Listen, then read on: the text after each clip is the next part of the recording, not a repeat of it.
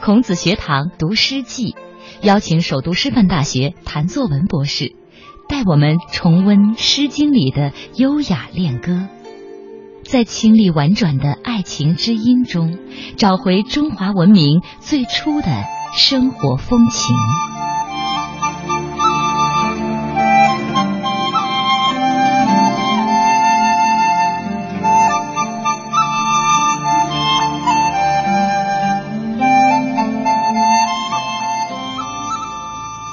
听众朋友，大家好，欢迎您收听今天的孔子学堂。那么今天我们孔子学堂的演播室里呢，仍然请来了首都师范大学文学院的谭作文老师。谭老师您好，主持人好，大家好。嗯，那么我们可以说《诗经》哈，它是一部极富现实精神的诗集，它呢就像一面镜子，我们从中呢可以看到周代人们生活的一些喜怒哀乐，呃，我们从中呢也可以读到对爱情的热热烈的追求和那些喜庆的被祝福的婚姻。但是呢，并不是所有的爱情的结果都是朝朝暮暮啊、与子偕老这样的哈。那在《诗经》当中呢，有一种类型的诗篇啊，我们现在称之为叫弃妇诗。他们的创作主体呢，都是经历了婚姻失败的女性，而其中《诗经·卫风》当中的《盲》就是代表作之一，也是非常有名的一首弃妇诗。呃，弃妇呢是《诗经》里非常呃重要的一个主题，嗯，这也说明了弃妇呢是当时的、呃、社会问题之一。在中国的传统社会里，女子的地位相对来说是从属性的，她更多的是依附于丈夫。嗯呃，一旦婚姻破裂，对一个女子来说，呃，很可能这个命运就太悲惨了。蒙之痴痴，抱不貌斯。非来貌斯，来即我谋。宋子社稷，至于顿丘。非我迁徙，子无良媒。羌子无怒，秋以为期。诚彼鬼垣，以望复关。不见复关，泣涕连连。既见复关，在笑在言。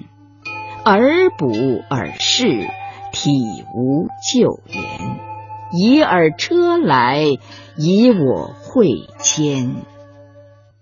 桑之未落，其叶沃若。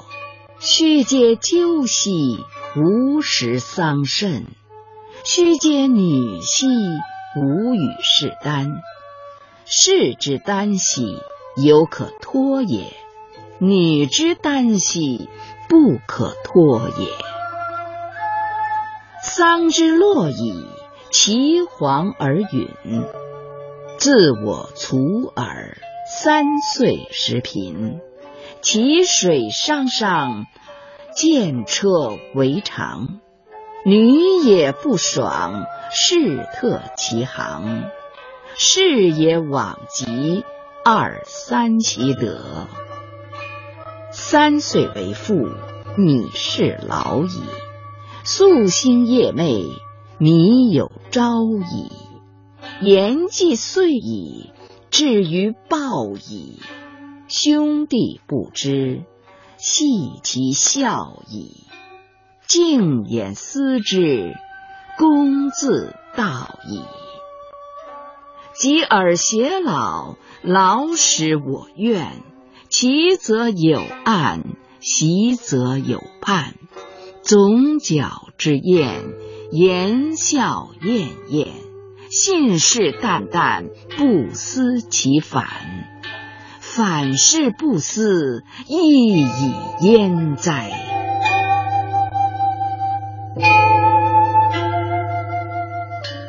这首诗在国风里算是非常长的一篇了。对，首先这个“盲”字，我就不是特别理解这个我我更习习惯于把它读成蒙啊啊“蒙啊蒙之痴痴，这个盲跟蒙可能也是不同注音的区别吧。”，那这个“蒙蒙”者嗯民也，就是人民的，民对，就是民，哦就是普通人。从这篇作品本身来看，呃，它可能呃确实是比较下层一点的，嗯，比士这个阶层还要低还一要点稍微低一点啊，基本是也就平比民较草根阶层是吧？蒙之痴痴，抱不冒失啊。嗯嗯痴痴，有人说痴痴是笑的样子，啊也有人说痴痴呢是呃很敦厚、很憨厚的样子。嗯我说这也没关系嘛，笑得很憨厚的样子嗯就都解决了。也就是说是那个人的样子，哎刚丈夫的时候第一次见她啊丈夫的时候，她丈夫当时还很年轻嗯，去追求她的时候的样子，看上去然后所以读到这里的时候，我老开玩笑，我说这篇你看这个这头两句挺可爱，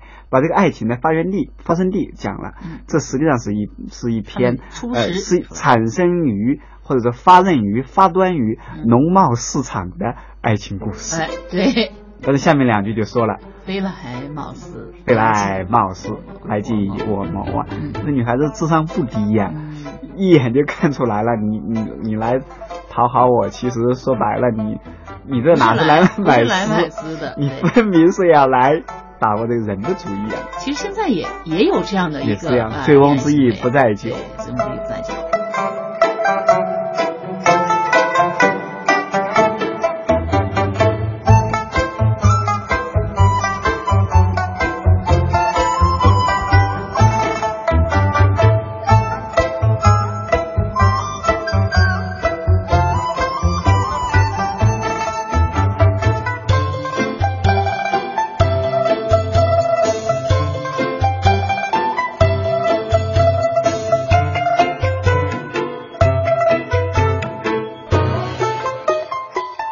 那接下来是送子涉淇，至于顿丘。这涉淇，这涉是不是就是涉水的意思？涉水坝涉啊涉水，那淇就是其国的是名字吗河流啊，啊，是魏魏 魏国跟郑国之间的非常著名的河流。嗯，宋子涉淇，这一看从这首也可以看出来，这男子跟女子住的地方隔得比较远，嗯甚至有可能是跨国婚姻。当时的贵族婚姻，大部分尤其是最高级的贵族的婚姻嗯，大多数是跨国婚姻。呃，一般的平民百姓的可能跨国婚姻不太多，但宋子涉淇从这里来看，有可能是跨国婚姻。即使不是跨国婚姻的话，就是住的也隔得非常的有，呃，非常的远。宋子涉淇，至于邓丘，邓丘是一个地名，嗯，送到那个地方，啊，一送送了送那么远，嗯人家来买你的诗，你也知道他是不是来卖诗，目动机不纯，嗯你还送他送到这个，还是两情相悦呀、对呀、有那人就说明是两情相悦有意思哎嘛。然后下面到了，哎，下面几句越写越可爱，非我先妻，子无良媒对呀、嗯就已经讨论到婚姻的问题了。嗯说不是我老老推三阻四，总是那个迟迟不肯嫁给你，好歹你请个媒人来吧对，呀子无良毕媒竟。是媒妁之言。对啊，媒妁之言，如果没有媒人的话，那那这个就是私奔，嗯这个就得不到社会的采承认。希望你明媒正娶我，嗯其实就是这个意思。但是那个呃在下面两句也也挺可爱，就感觉这个简直是恋爱兵法。呃，枪子勿怒，你不要发脾气，这个怒还是秋以为妻。啊，秋天我们定好秋天，女方实际上让男跟男方说了，让你去找一个媒人，嗯，但是男方如果觉得这个很困难呢，男方肯定说感情感情至上嘛，你你怎么这么婆婆妈妈的这么多呃什么这个那个，嗯这个女这个女孩子这个也说了枪指勿怒，说你呢也不要生气啦，嗯即使你没有找媒人，即使其他不管什么情况，嗯还是秋以为期吧。到秋天的时候，我就嫁给你。从这第一首来看，我觉得这个嘖特别可爱。嗯这个男子和这个女子啊，他们是从农贸市场开始自己的爱情，而且我觉得他们那个爱情到婚姻，从“秋以为期”这句来看，嗯我觉得有点像闪婚，因为为什么呢？抱布冒丝，丝成熟啊，就已经是夏天了。然后秋以为期，这俩又不在一个地方，在农贸市场上谈的恋爱，嗯，然后到秋天就结婚了，嗯我感觉有点有点闪婚的这样的，嗯有有这样的意思在。春暖的花开，带走冬天的感伤。微风吹来浪漫的气息，每一首情歌忽然充满意义。我就在此刻突然见到你。Take it away. 春暖的花香带走冬天的凄寒，微风吹来意外的爱情，鸟儿的高歌拉近我们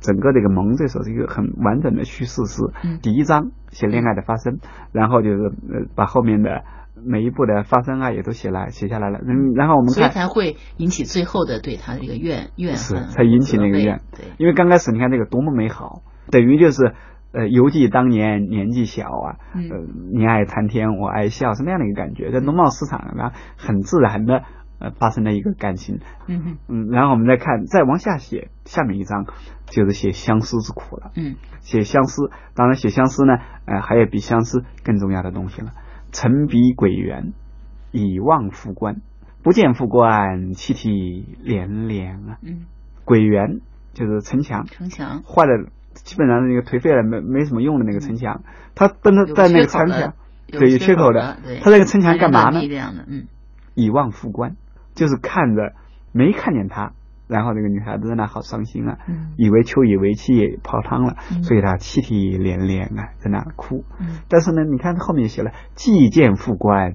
在笑在颜马上看见，哎，哎，看见马他上的人破影了，”，是马上破涕为笑。啊我有一笑了，然后看到了干嘛呢？马上就是操办婚事啊，嗯俄补尔事，体无旧颜，这个补和士都是占卜占卜对啊。那在中国古代，不管是你国家出兵打仗也好，还是做一个什么事情之前，好像都习惯于去占卜一下。占卜过后呢，体无旧颜。这个体是说占占卜过后的那个卦象，嗯无旧就是好，嗯，说的都是好话没，有什么不好的话没有什么不好的话。那其实上就是说，赶紧结婚吧，啊，赶紧准备车子吧，来接以我吧。尔车来，嗯以我会签。看来这个这个这个女孩子还是做小买卖的，还真的不容易啊。嗯你你就开着车来吧，嗯驾着车来吧，以尔以我会签。这个会呢，我们现在说贿赂，其实古代会就是财物的意思。看来这个女孩子有点私房钱，嗯自己准备了嫁妆带过去了。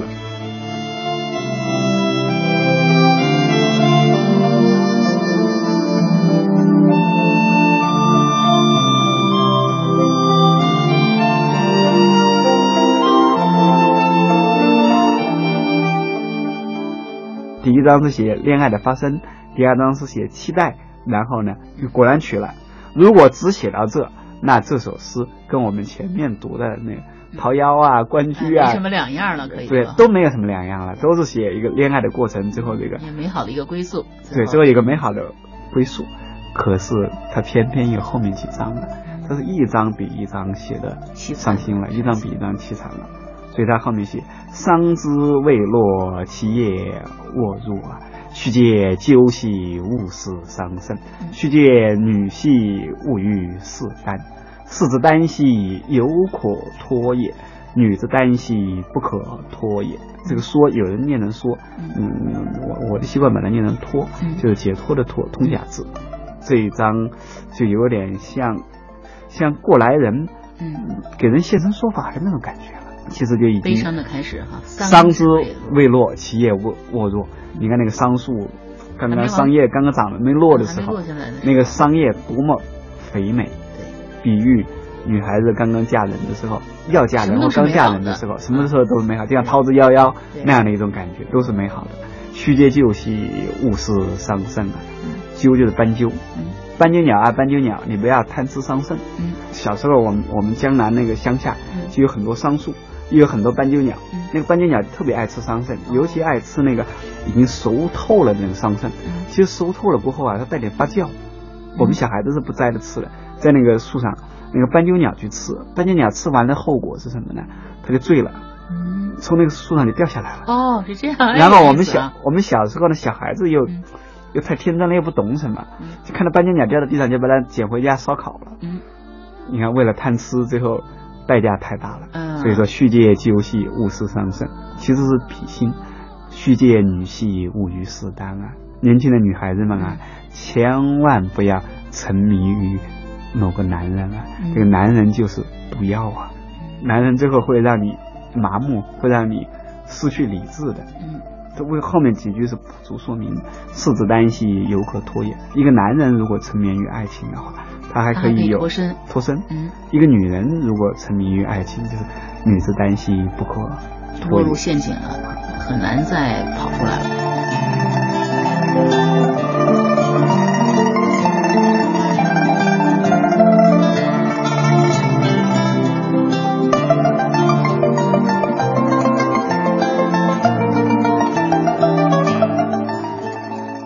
下来说，桑之若颐，其黄而郁。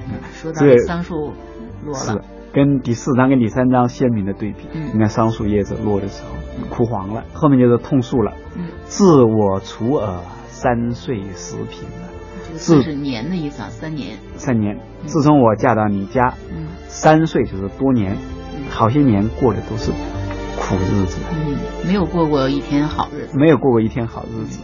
其水伤伤，兼车为伤，伤伤就是水很浩大的样子，车从这个其水里过去。呃，这一句呢有两种理解，有人说这个是想到最后被丈夫休了之后，自己回家坐着出嫁的车又回去，呃，因为这个车围子被打湿了，然后我的内心呢很沉重，内心也像湿漉漉的一样。嗯，呃，女也不爽，是啊其行。呃现在好像也好多口语里好多人用不爽，嗯但这个这两个不爽差别太大了。对，这个爽呢，在古文里是差错的意思，女也不爽。这位这个其父，他想自己，他说我没有任何没有过做错，错什么。是二其行，二是跟一相对的，二其行就是说做事不靠谱。 嗯事业往极，二三其德。往就是没有，极是有个标准，说这个人做事没没个准。嗯二三其德，今天这样，明天那样，嗯，朝三暮四。朝三暮四。嗯到第四章，实际上就已经把他不幸的婚姻全说出来了。嗯然后我们再看他再接着往下说的，越说越痛心啊！嗯三岁为妇，迷是劳役啊，嗯，呃，嫁到你家多年，操持家务，啊操持家务，迷是劳役，一点从来都没没有把休息过。对，从来没有把这个做家务看作是很劳累的事。嗯素性耶寐，靡有朝矣啊！嗯，素就是早，清早就起来干活，晚上很晚的睡睡早起。啊、每天都是这样。嗯，但是他得到的是什么呢？言既睡矣，至于暴矣哦，提到家暴了，嗯有家庭暴力了。嗯现在家庭生活呢也好起来了，你现在就对我不好。更可悲的是在什么呢？兄弟不知戏其孝矣。这个女子觉得自己在受了委屈了，就向自己的兄弟哭诉，结果自己的兄弟呢不理解，还在那笑，就说那夫妻不都这样吗？有什么好说的？嗯所以这个你看这个女子多么的可怜，丈夫呃对她呃家暴，嗯然后自己想跟自己的兄弟哭诉，兄弟也不理解他。进言失之，公子道矣。只能一个人在那想，越想越伤心，黯然落泪。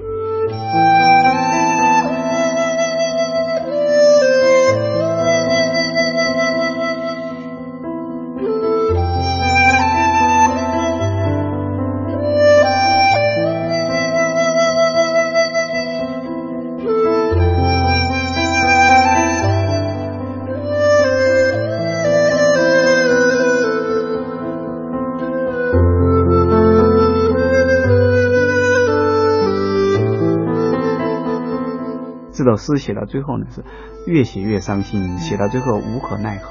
嗯我们看最后一章，最后一章又把爱情回味了一遍。嗯，及尔偕老，老死我愿。呃很多人读《诗经》最喜欢里面的呃八个字，可能是“执子之手，与子偕老”。当年就说了要两人在一起慢慢变老，可是现在呢，当初的誓言，两个人在一起变老的这个誓言，让我的内心充满了哀怨。嗯你要没这个承诺还好，有这个承诺，其则有岸，习则有畔。又提到齐河了，嗯习就是那个师弟师弟。嗯那齐河有个岸啊，嗯那个师弟的话，他也有也有边啊。嗯言下之意是，可是我内心的悲伤，我内心的怨嗯是没有边的，无边无际、无无穷无尽的哀伤。嗯总角之宴，言笑晏晏，信誓旦旦，不思其反啊。总角指的是小的时候孩儿嗯小啊的时，候当然这个有人说，这看来这俩还是娃娃亲呢、嗯因为总角特别青梅小竹马有可能是嗯其实只是说，嗯，当时都还是年轻人很啊，年轻啊对，言笑晏晏，就是你笑的非常非常的好，嗯信誓旦旦，这个成语现在还用，誓言说的那么好，不思其反，没想到你做的跟当年说的完全相反，嗯所以太伤心了，伤心到极点怎么办？反是不是一一焉哉？算了吧，既然已经这样了，已经这样了，哀伤到了极点，只好说，就让一切往事如烟吧。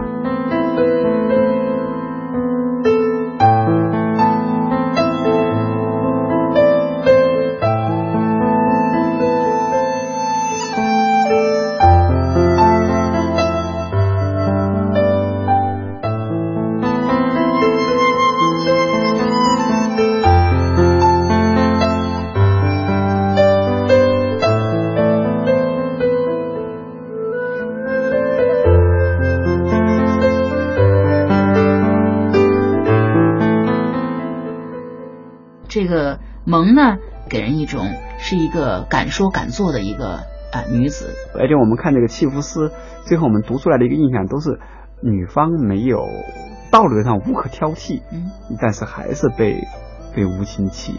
而且当时这个女性不仅她是一个繁衍种族的一个工具，其实呢也是一个家庭生产的工具。她们没有独立的这个经济地位，那么与此同时，她们的这个独立人格呢也日渐的在这个家庭生活当中就消陨了。这也是说，如果你要是一个男子提出休休弃她的话，一般女子来讲她是没有这个勇气去承受的。这可能古今中外是一样的，所以西方的女性主义的学者啊，像波伏娃对女性的这个定义嗯第二写第写二过性第等二等性，第二性也还是因为感觉她的这个呃女性还是在这个男从属的男权地社位会里，她是一个从属的地位。那其实人们常说最美不过《诗经》哈，《诗经》呢这些朴实无华、充满生活真实的诗句呢，为我们现代人描绘出了一幅两千多年前的人类情感的这个图景。那这中间呢有欢笑，也有泪水，那有幸福呢，也有呢怨恨，但是都让我们感受到了最纯真、最清澈、最人性的那种爱情。所以我觉得《诗经》最大的一个特点就在于它的纯真吧，嗯尤其是它的国风部分，婚姻爱情相关的作品，嗯，更多的体现出来的，我感觉是一种很健康、很很自然，尤其是自然，嗯，没有太多的掩饰，更敢于去呃追求自己的幸福，表达自己的感受。我们这个年代，我就觉得好像稍微隔了一点，沉重了一些，嗯有点尘土味太多的那样的一种感嗯觉。呃《诗经》那个年代读出来，他那个时候人的情感是一种比较呃纯浮中粹的出水的对对对，那样的一种感觉，是。所以总觉得那个读《诗经》很美好啊。嗯，是。那我们解读《诗经》这一部分爱情诗呢，到今天为止呢就结束了。非常感谢谭老师呢能够来到我们的演播室，给我们讲了这么多期的有关爱情的《诗经》。呃，而且呢，我们也从中呢感受到了非常美好的那种情感。呃，谢谢谭老师。谢谢大家，希望呃以后有机会再跟大家多多交流。好，那今天我们的节目到这里就结束了，感谢各位收听，再会。再会。欢唱地下。